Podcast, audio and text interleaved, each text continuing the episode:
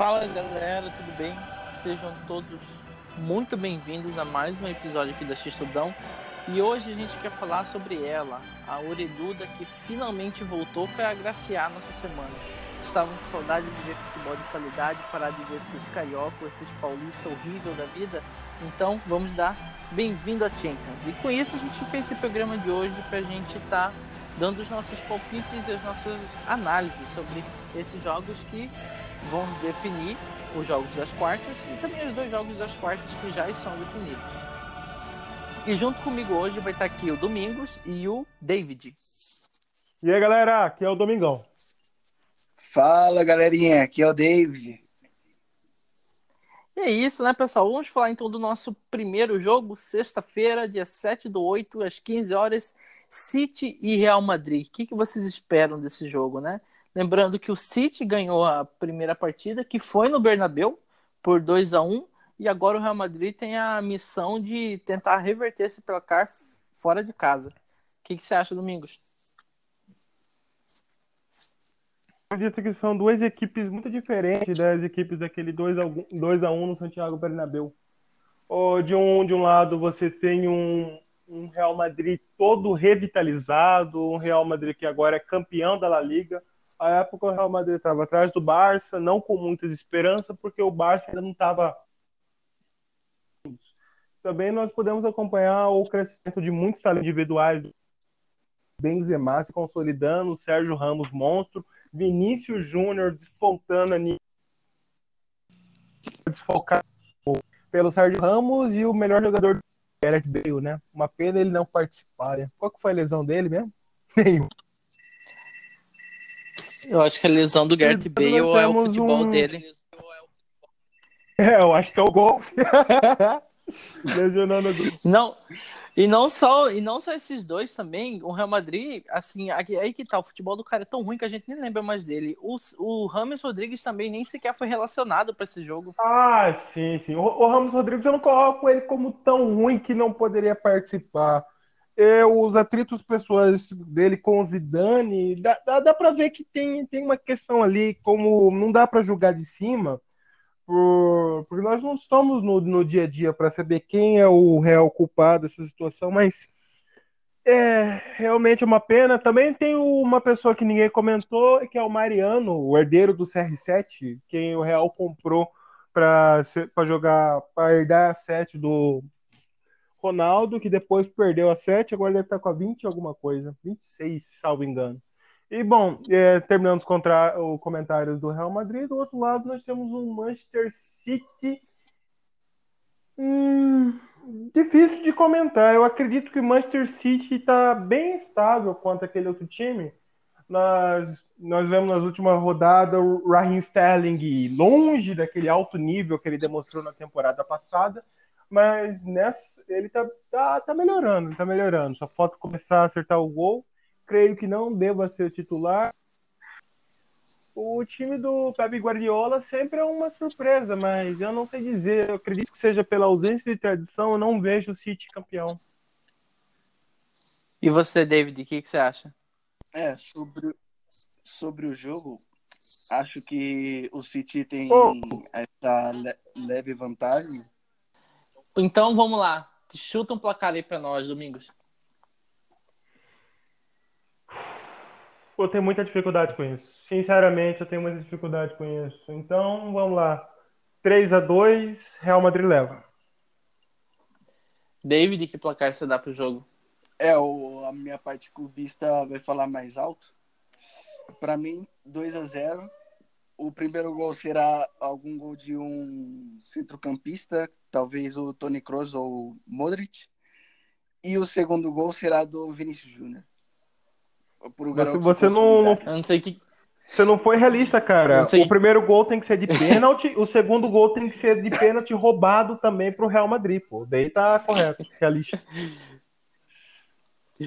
Cara, eu, eu, vou, eu vou pelo que o David falou. O primeiro jogo o City ter saído na frente, ainda mais no Bernabéu, que o Bernabéu que estava com torcida ainda na época, eu acho que pesa bastante e, e o Real Madrid ter que correr atrás pode ser um risco para eles, porque porque sabe aquela coisa do de quando você tem que correr atrás do placar, você deixa, fica deixando um buraco atrás na zaga. Eu acho que o, o nisso o City vai saber explorar bem, ainda mais com o De Bruyne, que é um cara que consegue dar esse espaço chave que quebra a linha de defesa muito bem. E vamos dar um oi pro Kelvin, né? O Kelvin que apareceu. Oi, oi pessoal, cheguei. Calvão, saudade, cara. Eu te amo. já. Também te amo, cara. Kelvin, você tossiu, só uma dúvida. Não tem como pegar Covid por podcast, né? Eu não tossi não, mano. Opa, mano, alguém tossiu. Se eu pegar Covid, cara, eu vou aí em Londrina e eu vou te bater, mano. Muito sacanagem essa convite daí pra gente. Pode crer.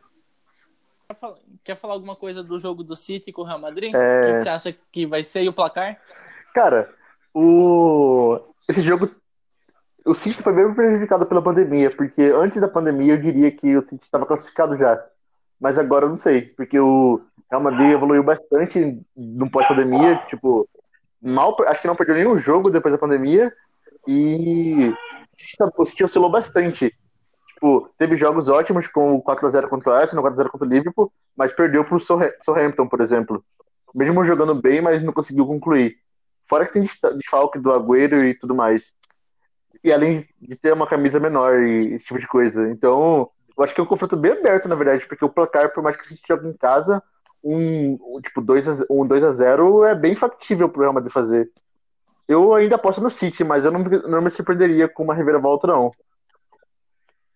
Que placar você daria assim pro jogo? Ah, mano, 2x1 pro Real Madrid. E aí, pênaltis, aí eu não sei. Olha só, foi... isso é muro pra mim, hein? Vamos então para o segundo jogo, então que a gente vai ter na sexta-feira, né? Que vai ser o Juventus e Lyon. Recapitulando, né? Porque é difícil você lembrar. A gente no primeiro jogo Lyon e Juventus foi 1 a 0 Lyon, placar surpreendente. E eu vou começar aqui falando para mim que o Kevin falou que o jogo do City Real Madrid era o jogo mais aberto. Para mim esse jogo é mais aberto ainda, porque o, o futebol francês parou então a gente não sabe como que vem o Lyon para esse jogo, mas sendo honesto, o que eu vi nas últimas cinco rodadas do campeonato italiano da Juventus, para mim é completamente desanimador. Sendo que na última rodada, ok, que poupou vários jogadores chaves, mas perdeu para o Cagliari, entendeu? Não estava fazendo jogo, jogos muito bons, não, a Juventus. Para mim, é o jogo mais equilibrado e na minha, na minha opinião, pode dar aquele empate, sabe? Ou pode ser um empate tipo um a um, ou 2 a 2 ou a Juventus, por ter um ritmo de jogo, pode fazer um 3 a 0 fácil, porque Cristiano Ronaldo, como a gente sabe, é um jogador que desequilibra nessas fases. Deus sabe como está o Lyon, já que o campeonato francês não voltou, é claro que isso atrapalha, mas por, ser, por, por eles terem conseguido aquele empate contra o PSG, dá a entender que eles não estejam tão, tão fora de ritmo assim. Vai ser um jogo interessante. Eu a acompanhar o Bruno Guimarães. Qual que é o nome dele mesmo? Bruno, é Bruno Guimarães, né? Isso. Eu gosto, quero, quero muito acompanhar o Bruno Guimarães, mas do outro lado nós temos o Juventus. Querendo ou não, é seria um dos times favoritos, eu acredito, se tivesse mantido o técnico do ano passado. O Sarri é uma decepção do Juventus. Eu creio que esse é o pior Juventus dos últimos anos com os melhores jogadores. Se você colocar assim o Juventus, aquele Juventus que foi vice-campeão, foi vice-campeão com o Carlitos Teves, um time todo assim não tão tão estrelado como nós estamos vendo agora, seria o time favorito do que esse que nós estamos vendo com jogadores estrelas em cada posição. É um Juventus super lotado. Mas é, tá aberto. Eu aposto na Juventus, que vem jogando horrível, mas por mais pela falta de ritmo do Leão. E também é importante se você frisou de Sarri, porque está circulando notícias na imprensa francesa de que o a Juventus já está analisando possíveis nomes para substituir o Sarri caso a Juventus seja eliminada, porque eles viram o trabalho fraco que foi feito na reta final do italiano e Opa, literalmente se o cara for eliminado, ele já ele já ele já tem cinco nomes para substituir. Ah, na minha opinião, vai ser um jogo bem equilibrado. Um pouco a se falar. O Juventus vem de uma péssimo, péssima temporada.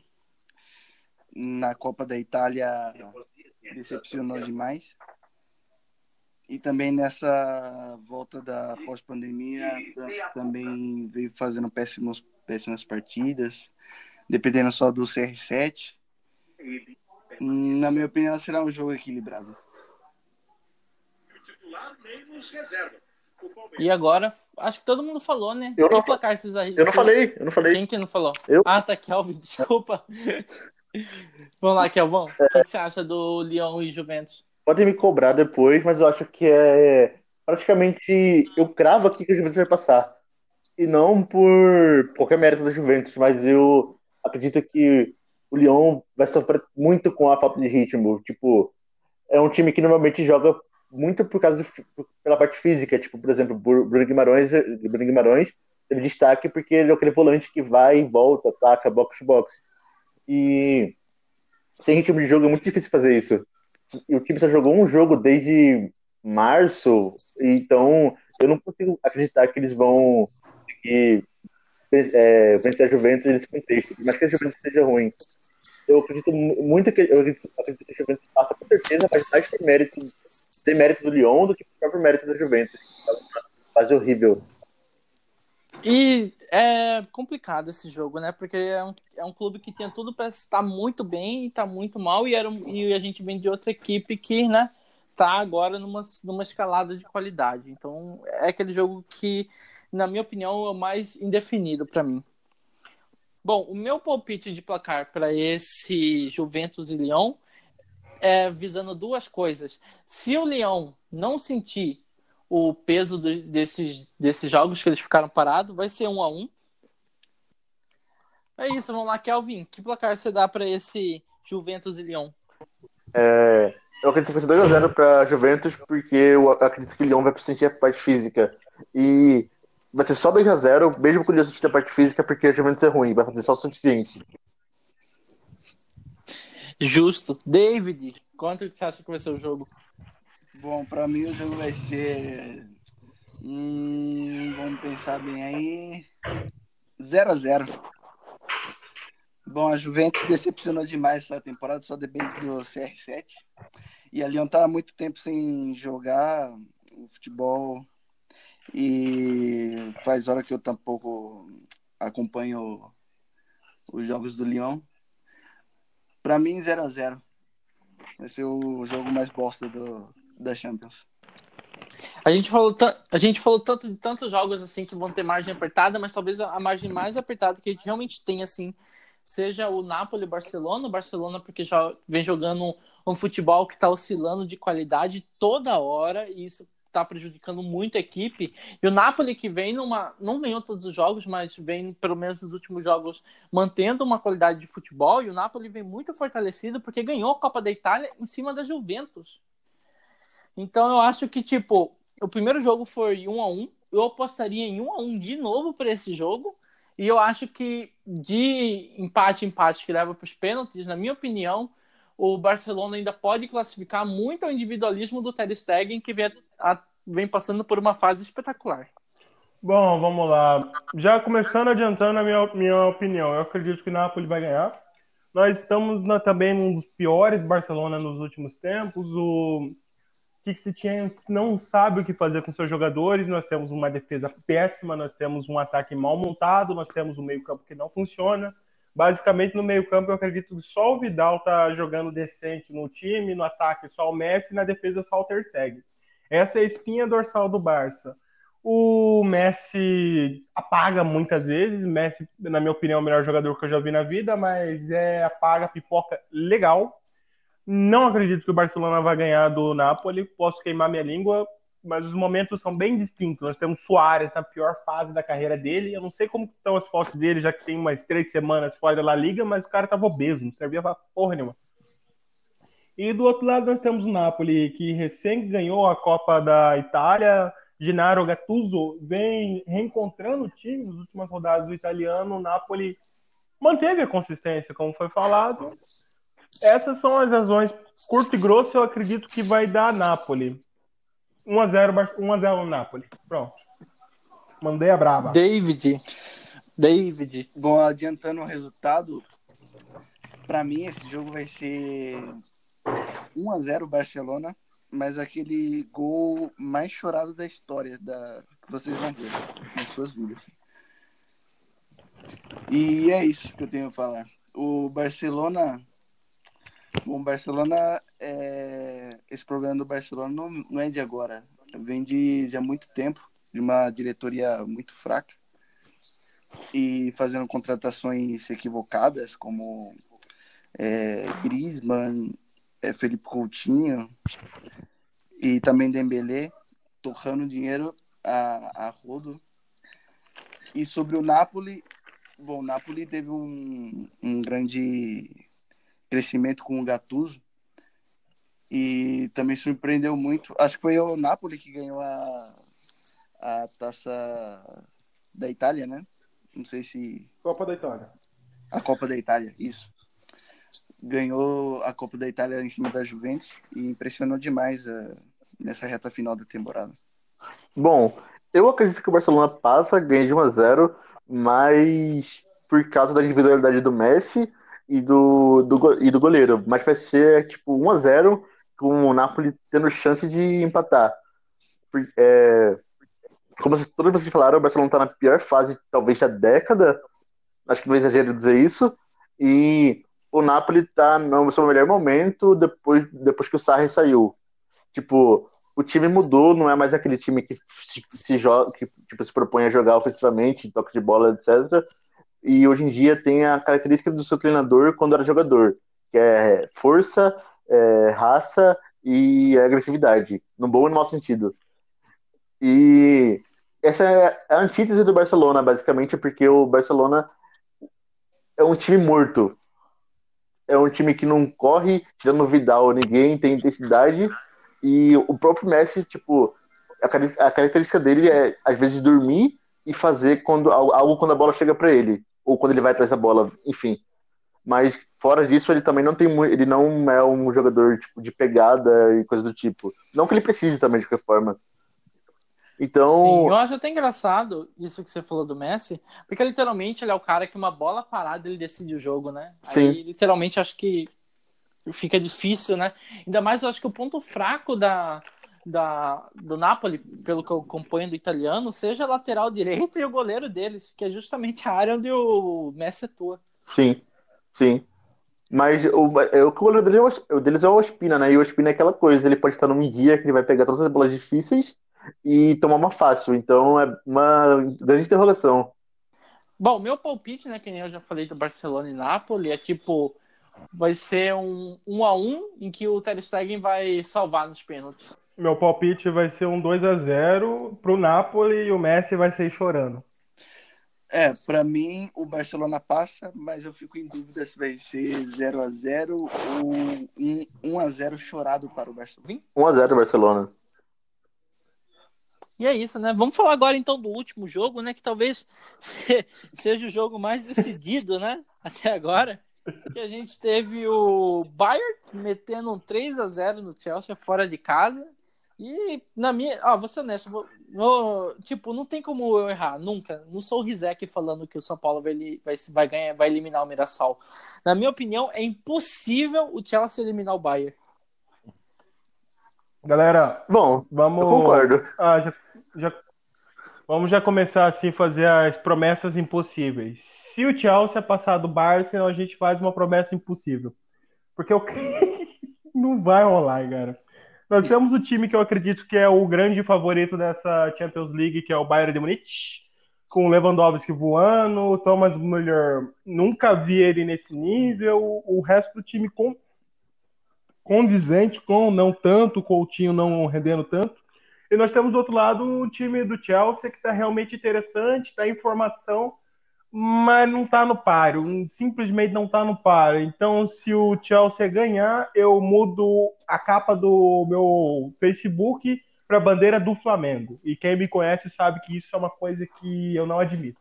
Para mim, tipo, a, a chance do Chelsea é pensar em, quem sabe, igualar esse placar nesse jogo de volta foi junto com o Aubameyang na final da FA Cup. Desculpa, não.